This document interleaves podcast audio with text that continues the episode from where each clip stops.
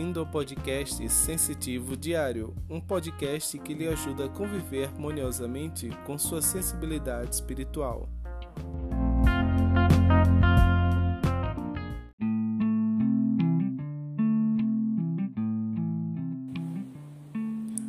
Você já sentiu a natureza Buda? Hoje trago para você esse tema inspirado no livro 108 Contos e Parábolas Orientais da escritora Monja Coen, uma escritora zen budista. Mas afinal, o que seria a natureza Buda? De um modo resumido, a natureza Buda seria para o zen budismo o que Deus é para o cristianismo, por exemplo.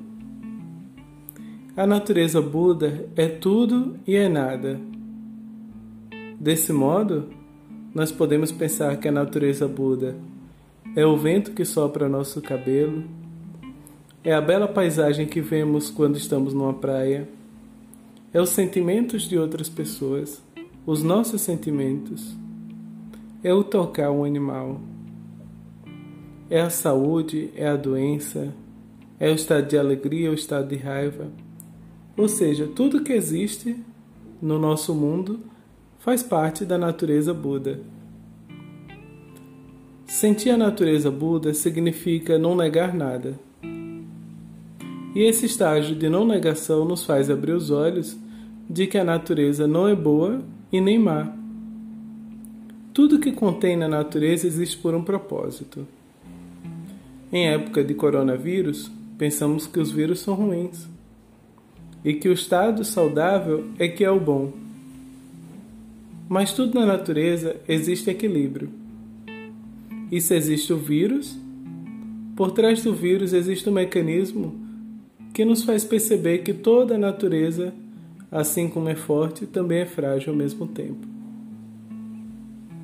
Se fosse no taoísmo, o conceito de tal se aproximaria. Porque tal é o que vemos e o que não vemos. Ele é e não é. Ele pode ser e pode não ser. Ele pode nem ser e ser ao mesmo tempo. É um conceito complexo que também podemos nos aproximar do conceito de Deus. Portanto, natureza Buda é tudo que existe e não negamos nada. Então, nesse podcast hoje, eu quero lhe perguntar: você já sentiu a natureza Buda? Ou será que você anda negando certos aspectos de sua vida por algum motivo? Então eu lhe convido que quando você tiver um tempo, encontre o local que você mais goste. Pode nem ser sua casa, pode ser qualquer outro local que você mais goste e faça algo que você realmente goste também. Não precisa sentar e ficar sentadinho como um monge budista, né? Ou então como um religioso de qualquer religião que fica lá parado fazendo suas preces.